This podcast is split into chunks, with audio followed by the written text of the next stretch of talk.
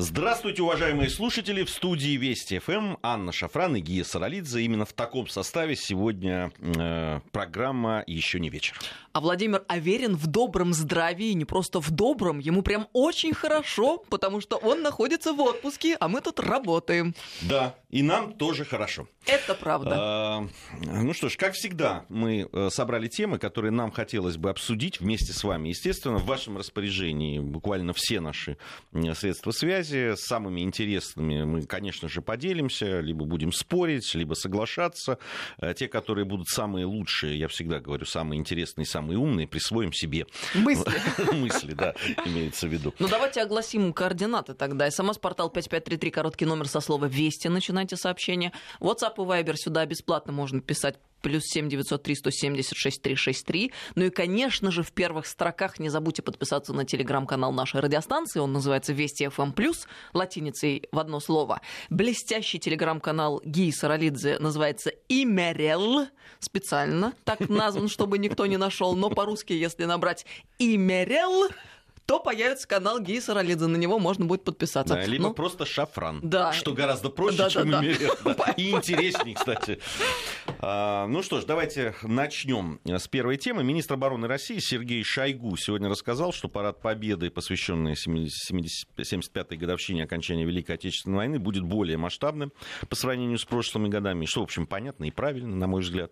А, значит, по словам э, министра обороны, само мероприятие продлится порядка двух часов, там час 50 минут. В нем примут участие 15 тысяч военнослужащих и почти 400 единиц техники. Кроме того, на военный парад приглашены иностранные подразделения, и это тоже уже становится такой а, традицией. Ну, собственно, я не вижу Понятно, что 75 лет Победы, такая дата, к которой мы готовимся в том числе и на нашей радиостанции, и это действительно стоит того, чтобы об этом говорить еще и еще раз. Другой вопрос, что вот только 20 год начался, и э, часть нашей либеральной публики, которая всегда воспринимала очень болезненно, я до сих пор не понимаю, с чем это связано, вот честно. Мне объясняют каждый раз э, товарищи, но я все равно э, остаюсь их, их в недоумении. Да? да, и в недоумении, э, но уже сейчас, и я прямо заметил это, в, особенно это в социальных сетях, на полях интернета, начинается постепенно вот этот вой на болотах либеральных. Ты знаешь, я, честно говоря, в прошлом году сначала не поняла, в чем дело, а, о чем я, когда 9 мая запостила у себя в Инстаграме фотографию с парада Победы. А, мне начали писать там, ну, некоторые отдельно отличай, отличившиеся, мол, а вы-то тут при чем? Что вы там делаете? Ну, к сожалению, ветеранов действительно немного остается, и с каждым годом все меньше и меньше. А я так сначала по наивности подумала, ну, как бы, что, что, что я натворила или как чего. А потом поняла, что это, оказывается, у них такая а, всегдашняя претензия, что, в принципе, мы, те люди, которые не воевали в годы Великой Отечественной войны, не имеем права там находиться. То есть, если следовать дальше этой логике, то и э, праздник отмечать э, не следует. Знаешь, я э, скажу тебе честно, еще до каких-то пор, а вот я точно знаю до каких пор, до возникновения акции «Бессмертный полк», я еще вел какие-то разговоры, приводил аргументы, пытался свою все-таки э, правоту как-то доказать и принимал какие-то аргументы противоположной стороны. Но они говорили, что зачем вот эта милитаризация 9 мая? Зачем там? Это все-таки такой праздник со слезами на глазах. Это такой, он и семейный, он и, и э, да, в каждой семье и так далее. И я, в общем, принимал это. Это действительно да, праздник, который, ну, допустим, там моя мама, при том, что, да, да, вот она была в оккупации, мой дед э, по грузинской линии погиб в 1941 году, а, понятно, что это праздник такой относительно, потому что неисчислимое горе принесла сама война. Но, конечно, все равно май и для мамы, и для моей, вообще для нашей семьи, это такой, ну, светлый праздник все-таки, несмотря на все потери и боль, которую война принесла. И, и, и какую-то часть этих аргументов я, может быть, мог бы принять. Но вот появляется акция «Бессмертный полк», которая ровно про то, что они говорили. Про слезы на глазах, про семей, да, вот эти вот фотографии Гия, этих... А, светлая мысль. С, э, э, эти самые, э, с фотографиями своих родственников. И такая... И ведь сама акция, это такое же, это же, ну, торжество значит, торжество справедливости, когда вот люди, которые победили, может, не были на этом параде, или кто погиб, да, на, Но на они фронтах, несут память. Они несут память, и они все равно проходят по этой Красной площади, по Тверской улице в день победы, в день, э, значит, светлого этого праздника. Слушай, какая поражающая своей простотой и гениальностью мысль по поводу отсутствия милитаризации. Прям молодец, Тагиев, и, и что? Тебе. Мы от, ровно от этих же людей слышим. Победа бесия. Понимаешь? И я просто понял, что не. Они спорят не, не по сути. Они спорят не по тому, какому содержанию там праздника и так далее. Они спорят, собственно, с тем, как нам отмечать эту победу и вообще, насколько это победа, и, и, и радоваться нам или не радоваться. Они вот с этим. Понимаешь, они бы хотели, чтобы рыдали, там, каялись, что-нибудь еще там, про каких-нибудь там 2 миллиона немок изнасилованных вспоминали, или еще что-нибудь, туда, белиберду, которую оттуда нам навялили, а здесь подхватили. Нет, на самом деле, надо признаться честно и откровенно, про что эти люди говорят. Их же не волнует на самом деле то, как. Их волнует, что, в принципе, мы это делаем. Их волнует тот факт, что мы, большинство людей нашей страны, считаем 9 мая великим большим праздником, и его неизменно отмечаем и ждем. Их бесит то, что 9 мая фактически один из самых главных праздников у нас в году. Правильно ведь? То есть а они изначально в другой парадигме существуют. Я вот тут посмотрела сегодня, мне кажется, это вот к слову сюда очень хорошо подходит. Телеграм сегодняшний там на просторах интернета, что там наша либеральная общественность там возмущается, на какую тему, увидела, что главред соседней радиостанции, которая сильно ненавидит нашу страну, значит, репостнул такое, мол, а, Оскар плюнул в Мединского, выдав статуэтку Оскар фильму «Кролик Джоджо», мол, который не получил прокатного удостоверения в России – Слушай, я, честно говоря, и знать не знала, и слышать не слышала про этот фильм. Не, я слышал. Но... И, мне сразу он показался очень... Э, Раз уж такое дело, я думаю, дай-ка mm. поинтересуюсь. И я прошла по ссылке, почитала про фильм, посмотрела трейлер. И знаешь, мне кажется, это ну, тот самый случай, когда, в общем, трейлера достаточно, и все э, понятно. О чем этот фильм, по большому счету? о том, что хороший воображаемый Гитлер помогает хорошему мальчику из Гитлер-Югента прятать еврейскую девочку. Ну давайте не будем кривить душой. Про что это? Очередная попытка переиграть, вывернуть наизнанку, обелить. Это же на самом деле, э, ну, все абсолютно очевидно. И нам предлагается, э, значит, переживать на тот счет, что Значит, Россия не выдала прокатное удостоверение, мол, а этот фильм э, получил Оскар. Мол, в Мединского они плюнули. Ну, они не в Мединского на самом деле плюнули, они плюнули в Россию, потому что это произошло, опять-таки, накануне 75-летия Победы. И нам последовательно, систематически пытаются внушить, что Гитлер был не таким уж плохим, что все они были, эти гитлер-югенды и, и, нацисты, в общем-то, хорошие люди. А этот мальчик Коля из Уренгоя, он же тоже пытался понять и сочувствовать, понимаешь? И это очень укладывается в идеологию той самой соседней радиостанции. Он же на самом деле надо э, честно сказать, насчет чего переживает. Насчет того, выходит, что мы выиграли в этой войне? Насчет того, что победа Слушай, за нами. Ну, уже, э, если честно, там, если послушать уже некоторых историков, в том числе, что симптоматично немецких, журналистов, э, которые пишут на исторические темы, так вообще уже непонятно, а вообще мы выиграли ее или нет, если их послушать.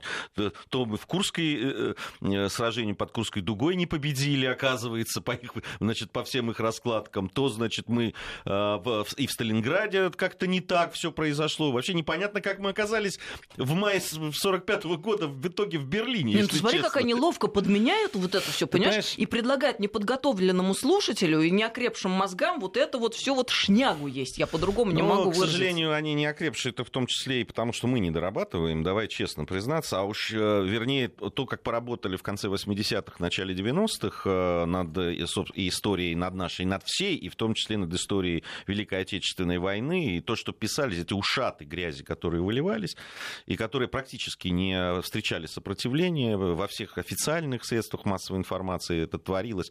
И, и кстати, не сильно-то еще и прекратилось. Э, здесь э, действительно очень много нужно делать в этом направлении. Почему я э, всегда, и даже кто-то меня на наших вот этих социальных сетях и так далее, говорит, ну сколько можно, одно и то же, нет, вот сколько нужно. Вот сколько нужно, пока э, не вдул. Потому что для того, чтобы противостоять тому, что сейчас происходит, ревизия э, да, в мировых масштабах, э, причем э, ревизия со стороны там, профессиональных историков западных и так далее. Вторая мировая война явно переписывается. Причем они используют абсолютно все. Ты знаешь, я за последнее время прочел несколько романов, там, английских, американских, которые посвящены, специально это делал. Э, они не, не, не описывают, собственно, войну там, и так далее. Там вполне себе какие-то любовные романы, но на фоне э, происходящих событий там, Второй мировой войны, до, во время и так далее. И фильмы посмотрел, которые касаются там, это, сериалы, которые тоже вот на фоне этого всего. Ты знаешь, э, одна из книг описывает вот период э, там, открытия Второго фронта.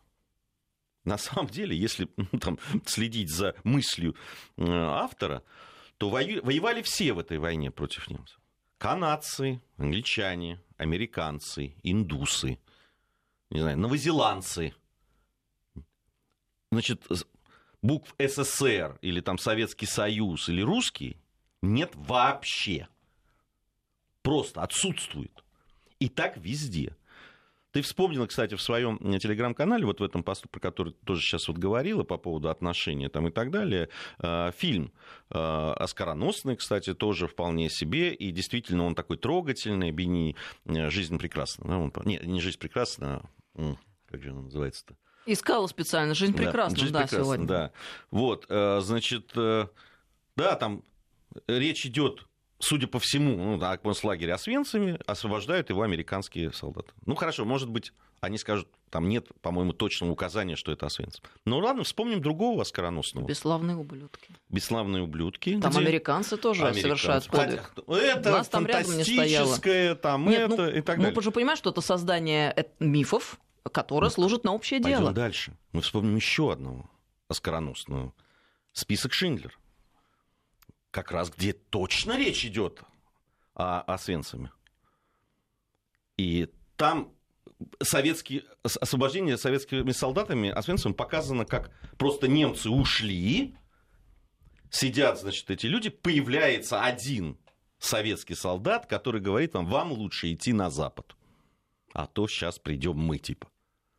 Вот, вот тебе да, создание образа. И началось это не вчера, не позавчера, а очень давно. Но мы же должны осознавать, и, что это не случайно же все происходит. Это последовательный, систематический процесс. Да. И я, кстати, а, там в трейлере нет, в Википедии написано, что в этом фильме а, есть сцены, где советские войска бессудно расстреливают пленных. Как бы понятно, что абсолютно там ложь никогда такого не было. Но странно, что там изнасилованных, изнасилованных немок не вспомнили. Но мы же понимаем, что это только как бы первые шаги, ну как они уже э, э, вполне себе осознанные, они уже повторяются. А идем мы к тому, что, наверное, нам будут рассказывать в финале США и Германия победили СССР в этой войне. Да, Наверное, это, так в будет? В некоторых опросах уже такое встречается.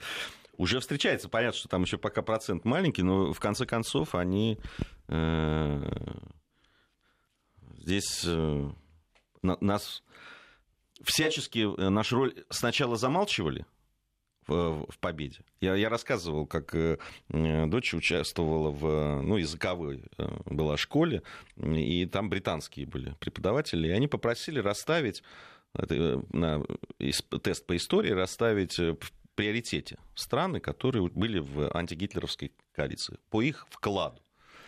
Ну и понятно, дочь поставила на первом месте СССР, потом там Соединенные Штаты Америки, Великобританию. Так что ты думаешь, он зачеркнул, и СССР оказался чуть ли не после Новой Зеландии, ты понимаешь? Слушай, меня, я бы, честно, извините меня, друзья, меня в морду захотелось бы после такого дачи. Не, ну это просто, это был шок, просто шок для ребенка, конечно, и так далее. И, в общем, за этим последовали, конечно, какие-то разборки и так далее. Но каждый остался при своем. Это, ну, понимаешь как? Я, Мне прям я тяжело мог... вот сохранять равновесие да. после таких я рассказов. Я могу понимать их. Я их понимаю. Они их целенаправленно выбрали вот такой, э, такой путь, там, Макрон, который вы там, Россия, должны там перестать переписывать историю. Чего мы должны переписывать? Мы, мы, мы о чем с вами вообще должны разговаривать по этому поводу, если у вас сопротивление людей было меньше, чем в, э, на стороне Германии участвовало в этой войне? Вы, которые за две недели сдали свою страну, мы о чем вообще с вами должны говорить на эту тему? Какое, какое у нас поле для того, чтобы обсуждать с вами это? Что мы чего-то не там. Мы выиграли. Мы победили в этой войне. Все. И, и, и такое, вернее, вот как раз мы победили, а они пытаются выиграть. Потому да, что... ты хорошо, правильно сказал. Ты знаешь, а, ты начал с того, что силишься понять логику этих людей и вот эти вот разрозненные тезисы, но они в общую картину не складываются. И мы с тобой опять сейчас обсудили, и я опять-таки э, констатирую сама для себя, что я тоже не могу все-таки выстроить эту внутреннюю логику наших э, либерально настроенных товарищей, которые вот эту картину мира исповедуют. Я никак не могу понять. Вот если, например, ну, у нас трудно найти в стране человека, у которого не воевали бы или не были бы труженики тыла, эм, родственники, там, деды, прадеды, бабушки, прадедушки. Я вот, слушай, у меня оба деда полковники, один артиллерист, другой летчик, один бомбил Берлин, другой там взял огонь на себя, единственный выжил в том бою. Моего прадеда, а, а, который возглавлял отряд партизан, немцы а, в Белоруссии в сарае заживо сожгли. Моя бабушка в оккупации под немцами там Э, ее моя прабабушка несколько месяцев прятала в подполе. Ну вот как? Э, это же все история э, нашей, наших семей, вот моей семьи в данном случае. Мне что, предлагается вот э, об этом забыть и не вспоминать, что ли? Или сделать вид, что это все дела давно минувших дней, и это подвиги вот тех людей, которые уже погребены ныне? Я вот, честно говоря, понять не могу. Учитывая тот факт, что у нас 27 миллионов человек положили свои жизни на алтарь победы, нам предлагается это забыть. Я думаю, как же мудро поступает Израиль, что такое религиозный праздник? Это исторические события, которые запечатлены и внесены в религиозный календарь фактически. Что они сделали? День Победы – это тоже религиозный праздник сегодня. Они этого не стесняются, у них это традиция. А мы ну, мы поступаем иначе, да, но у нас при том, что как бы нет этих возможностей, мы не как-то ну, Получается, плохо защищаем эту память, если эти отмороженные люди позволяют себе из года в год повторять вот эти вещи мерзопакостные. Ну вот, к сожалению, я говорю, если этих понятно, они действуют э, сообразно там, своей доктрине, которая давно уже принята, и по поводу событий до Второй мировой войны, да, когда вот обсуждаются все эти пакты, там, э, договора о ненападении и так далее, что э, события Второй мировой войны, просто наша роль оттуда сначала выдавливалась и всячески замалчивалась, теперь они перешли ко второму этапу, где они СССР называют чуть ли не равным по значит, вине за развязывание Второй мировой мировой Извини, войны. Гея, мы сейчас с тобой говорим, я думаю, это вот, простите меня, надо быть просто тварью, чтобы, будучи некогда учителем истории, чтобы, будучи человеком, у которого тоже деды воевали, откровенно радоваться, что фильм про хорошего Гитлера и хорошего мальчика из Гитлер-Югенда получил Оскар, а у нас и печалиться, что у нас его не прокатили в стране.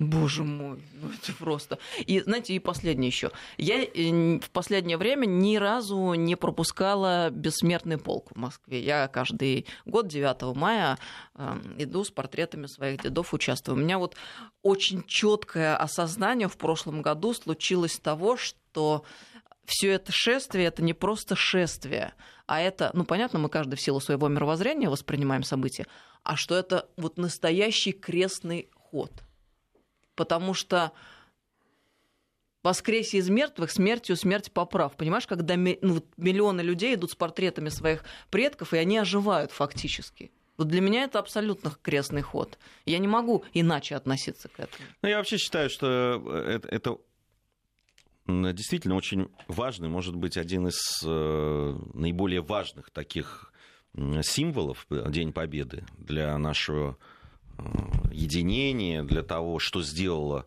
единым народ, причем народ не только в России, но я считаю, вообще это была проверка для советского народа, для, для всех э, народов, национальностей, которые населяли Советский Союз. Ведь очень надеялись э, и Гитлер, и его э, стратеги, которые планировали, что э, все это вызовет межнациональные какие-то розни и так далее. Но по большому счету, за исключением там, каких-то эксцессов, которые, естественно, были, но в итоге оказалось, что советский народ не миф.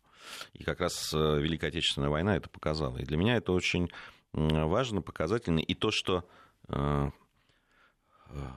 то, что вот это это, этот, э, эта акция «Бессмертный полк», которая вот так вот появилась и уже укоренилась, и вообще непонятно, как же было все время без нее на самом деле, она ведь очень важную вещь несет.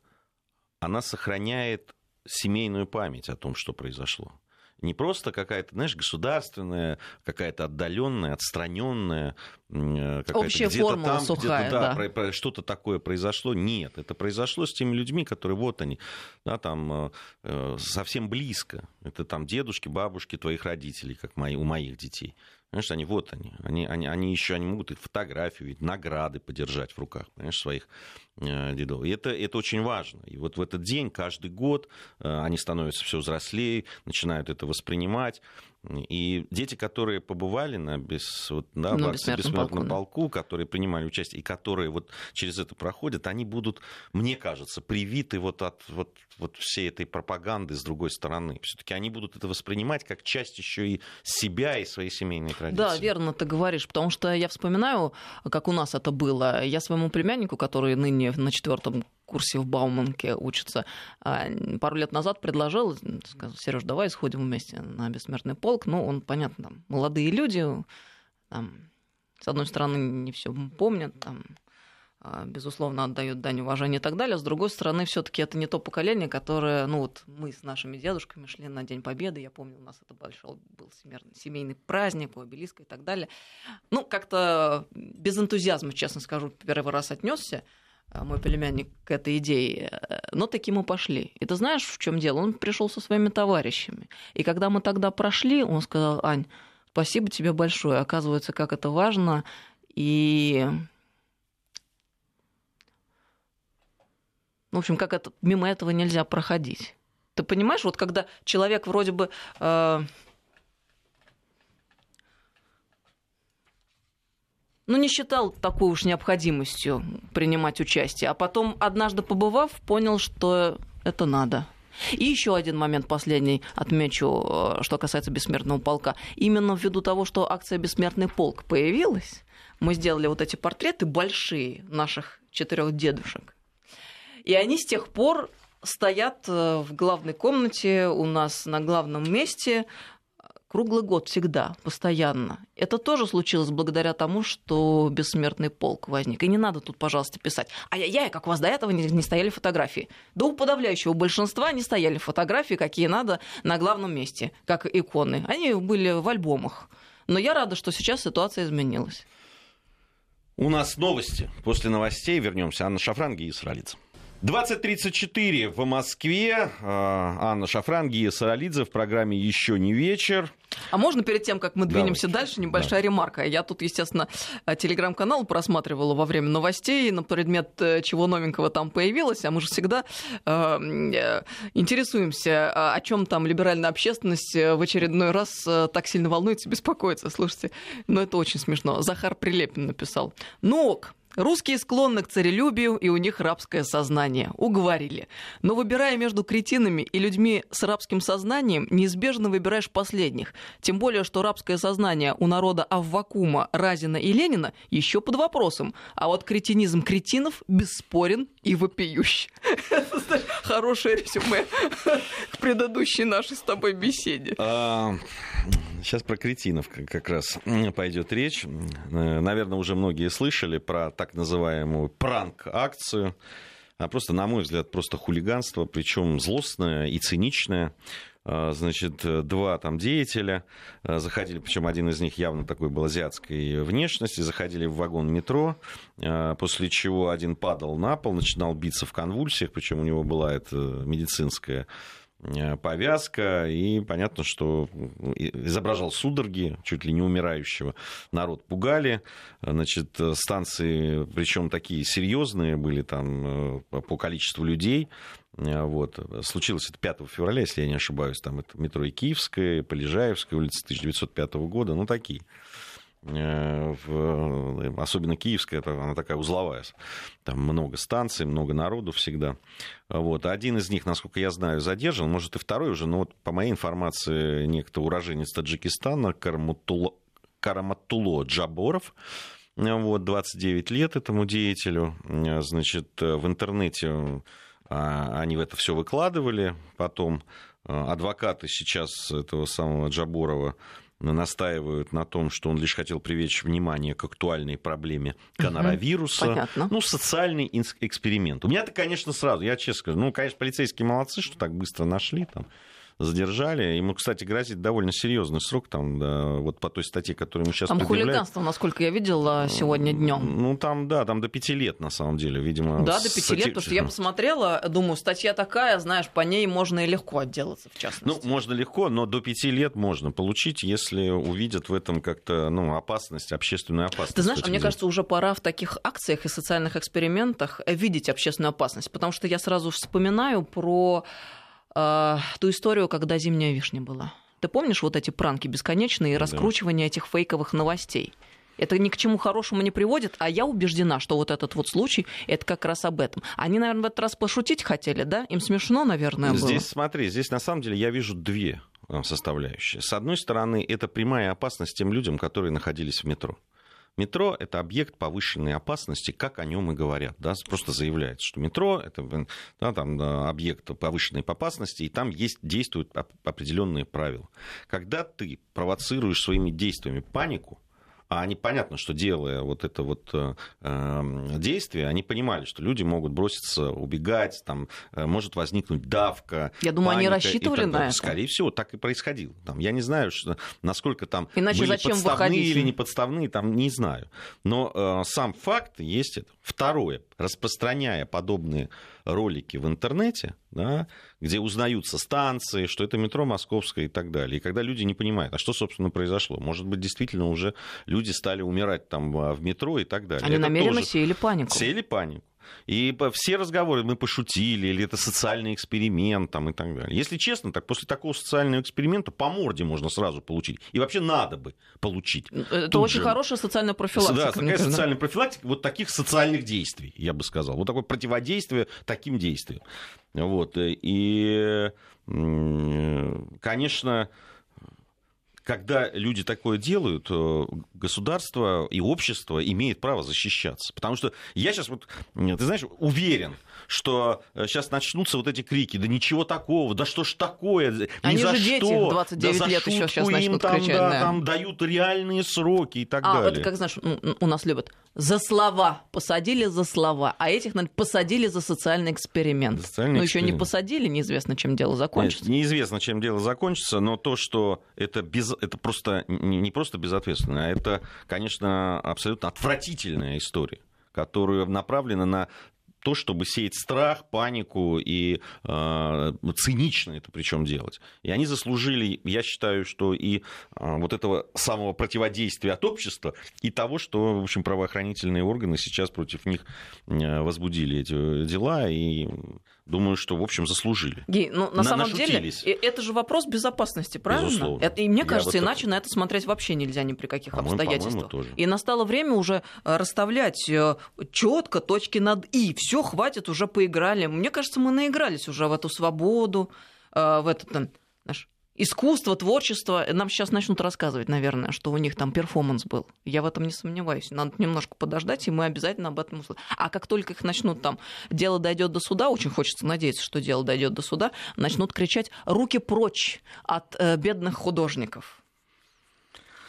Ну да. И, и тут вспоминается Захар Прилепин, которого только что мы процитировали. Кретинизм кретинов бесспорен и вопиющ. Да, нет, здесь я уже говорю, это же прямо вот про, как раз про кретинов, собственно, и разговор. Ты знаешь, меня все время вот эти двойные стандарты угнетают прямо. Вот прямо, знаешь, они меня страшно раздражают, когда одни и те же действия, это вот про перформансы как раз, да, там, когда человек поджигает двери ФСБ. Это да, хорошо, круто, и это продвинуто, там, прогрессивно. Это даже э, работавший с нами на, на одной радиостанции небольшой ценитель кино Антон Долин говорил, что это нет, ну это искусство. О, как интересно. Да. Э, значит, но когда тот же самый человек да. поджигает тоже да, дверь, но только в Париже банка, да, почему-то...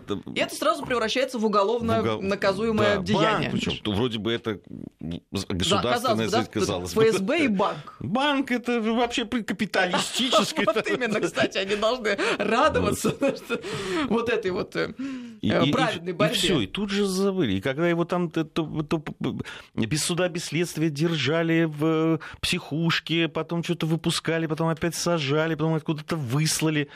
Ни, ни одного слова. Ни одного всхлипа даже о судьбе прекрасного, выдающегося художника. Ге, ну и вот казалось бы, вот вам... С пробитыми во всех местах гвоздями членов. Вот вам факты на лицо. Ну вот правда. Вот посмотрите, что делал этот человек э, у нас в стране, что он делал там у них в Европах цивилизованных. Абсолютно аналогичные действия и э, такое разное отношение. Вот вы, люди, которые считаете себя интеллектуалами, мне хочется обратиться к тем самым, которые там на просторах интернета переживают. Вы можете нам объяснить э, такую разность в отношении? Вот как-то с точки зрения логики. Кто-нибудь? Ты видел какие-нибудь попытки вот это? Нет, я тебе... Нет, а у них один способ. Они сразу головой в песок. Там хорошо, что не асфальт. Ну, видимо, асфальт... Там, пока что песок. Потому что они вынимают голову и дальше продолжают. Прям как с гуся вода. Да. А, до Коли хочется спросить. Но нормально. Они ждут, когда следующий фильм про кролика Джоджо 2 выйдет с еще там более пакостным сценарием. Им будет приятно. Здесь э, я уверен, что если бы вот подобное произошло там где-нибудь в метро да, другой страны, то сразу уже бы хор бы стоял о том, что негодяи, подонки, как они могли и так далее. У нас, видишь, пока, пока, пока об этом, э, э, этим занимаются правоохранительные органы, что правильно, и обсуждаем мы, что тоже, в общем, верно. А я прям, прям вижу, как в Соединенных Штатах упакованы были бы эти товарищи, и как никто бы не пикнул. Были бы точно упакованы. А, еще одно связанное с виртуальной реальностью новость, которую сегодня бурно, кстати, обсуждали, в том числе и на нашей радиостанции. Если честно, меня это повергло в шок. Видео, которое я увидел сегодня в социальных сетях. В Южной Корее с помощью виртуальной реальности а, матери, которая потеряла дочь, устроили встречу с цифровой копией ее ребенка.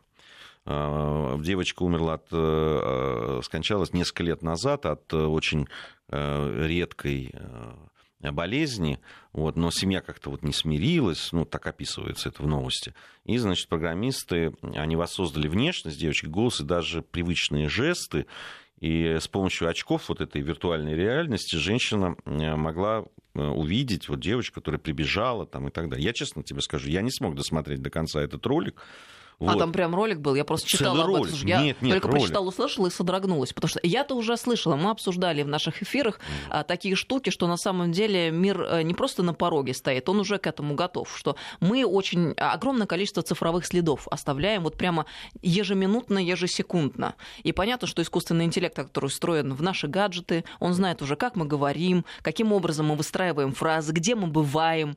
А, ну, все. И то есть э, правильно там специально сделанная программа, она может абсолютно воссоздать просто весь облик и весь образ. Я когда об этом слушала, мне казалось, что какой-то апокалипсис, честно говоря. То есть это же получается абсолютно идентичная копия, да. но только это искусственная копия, там э, нет, ну, она создает иллюзию реальности, не будучи этой реальностью. Мы об этом говорили много и в разных программах, и очень часто на нашей радиостанции, и со специалистами в том числе. Но ты знаешь, когда я это увидел, когда вот э, мать, которая видит э, дочку, которая, которой нет уже.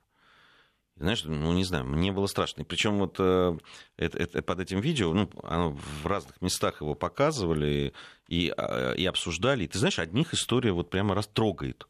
Она прям растрогала.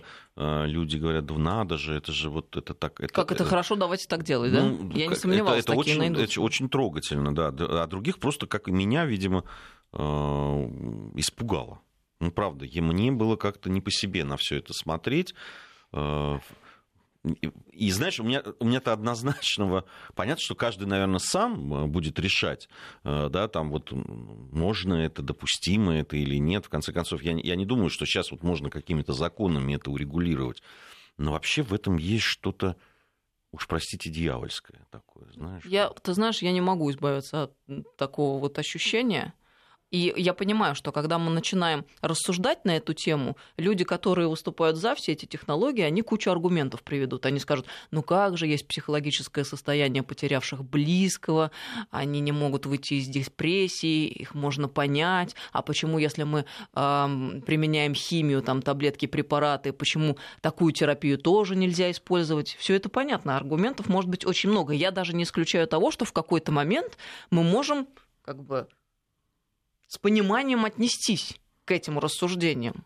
Но я точно знаю про себя, вот закончится этот разговор, пройдет буквально 5-10 минут, и я вернусь к изначальному своему ощущению которое звучит Нет, именно нет, так, как ты сказал. Да, не, ну просто я, я говорю, это то ощущение, я честно признаюсь, то, что я почувствовал, когда это видел. Я даже не знаю, если вот не сам э, видеоролик, может быть, я как-то по-другому бы к этому относился. Но вот я именно вот сам, сам этот факт, э, во-первых, я не очень понимаю, как э, вот психика и сердце выдерживают. Знаешь, я вот сейчас смотрю этот ролик. Да это... Мне кажется, что на самом деле тут никакой терапии быть не может, потому что это вы тем самым вгоняете человека в еще большую пропасть. Мне, ну, мне тоже так кажется. Я говорю, Ты что она это... сейчас, эта мама, она как бы трогает эту девочку, она с ней общается, она плачет. Знаешь, когда исчезнет эта картинка, ну, во-первых, она будет хотеть жить в этом виртуальном мире постоянно, 24 часа Ой, в сутки. я не знаю, это тут, мне кажется, трудно залезть в голову другого человека и там что-то там разобраться с этим, но, в общем... А выглядит это, если убрать виртуальную реальность, э, просто со стороны объективно, человек с камерой, ну, там, с маской, виртуальной маской на голове в хромакейной студии, ну, то есть зеленое абсолютно пространство, просто водит руками, там, говорит какие-то слова, ну, то есть как псих со стороны выглядит. То есть э, на самом деле это ужасающая картина. Ну, в общем, это, это какая-то, знаешь, вот это, это видимо, те вещи, с которыми мы все больше и больше будем сталкиваться Знаешь, с они развитием вот эти технологий. Вот люди, которые вокруг съемочной группы сидят, там и плачут все и умиляются. Как ну, это чудовищно. Ну, понимаешь, это вот кто-то умиляется, а кто-то кто-то.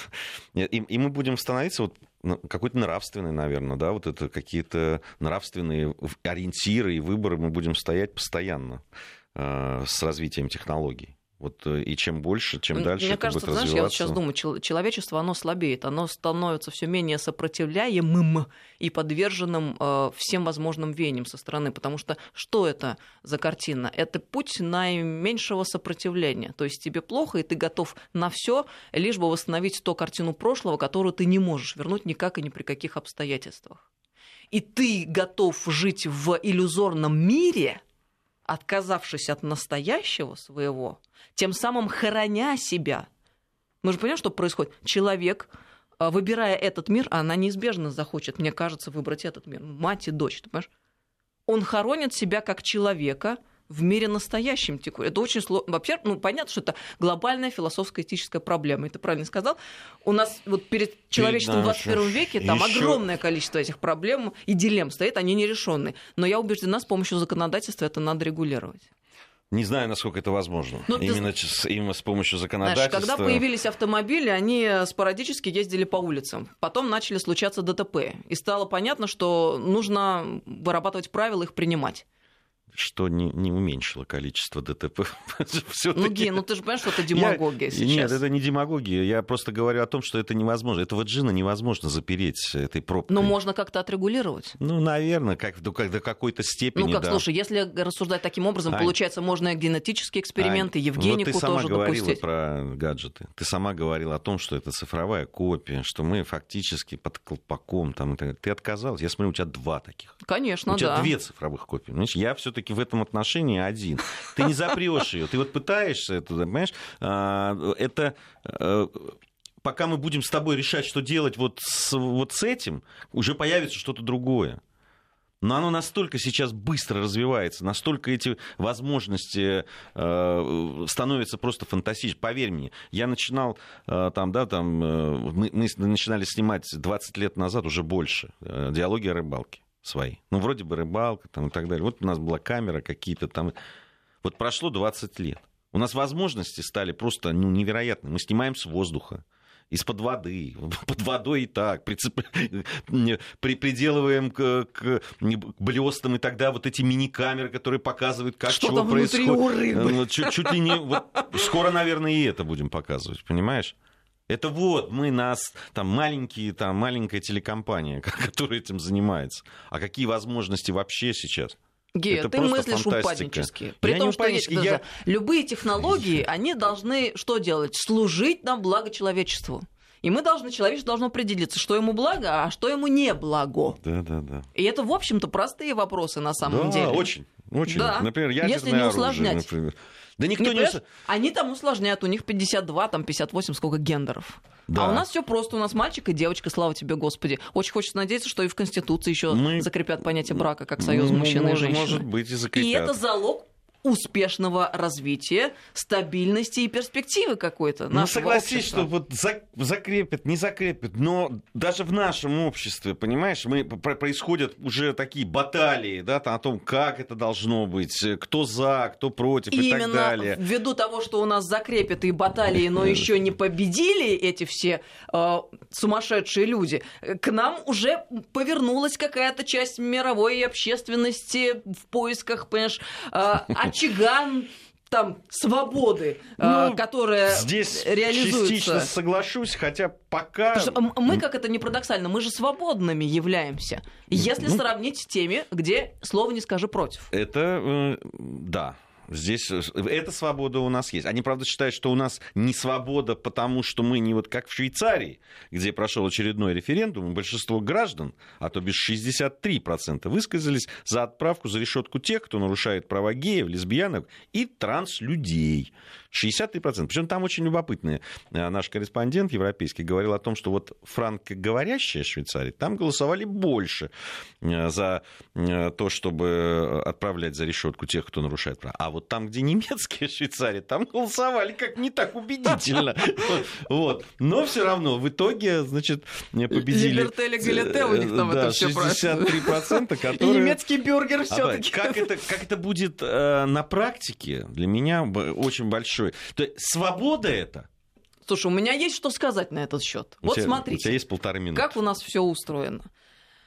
Где в нашей стране страдает гей или лесбиянка, когда, например, устраивается на работу? Ответ – да нигде. Возьмите все наше театральное сообщество. Мало ли у нас худруков и всяких больших начальников, больших режиссеров не той ориентации, твоя, к которой мы как бы твоя, привыкли и считаем твоя любовь к ним известна. Пожалуйста, они имеют возможность творить. Против них слова не скажи. Они работают, получают зарплату, у них все прекрасно. Более того, я скажу ужасные вещи, но такие люди даже есть в истеблишменте политическом. И они тоже при должностях. Никто им ничего вот это вот не ставит, понимаешь? Э, ну, они имеют все возможности воплощать реали... там, все свои планы, желания, ре... реализовываться как творческие личности и так далее тому подобное.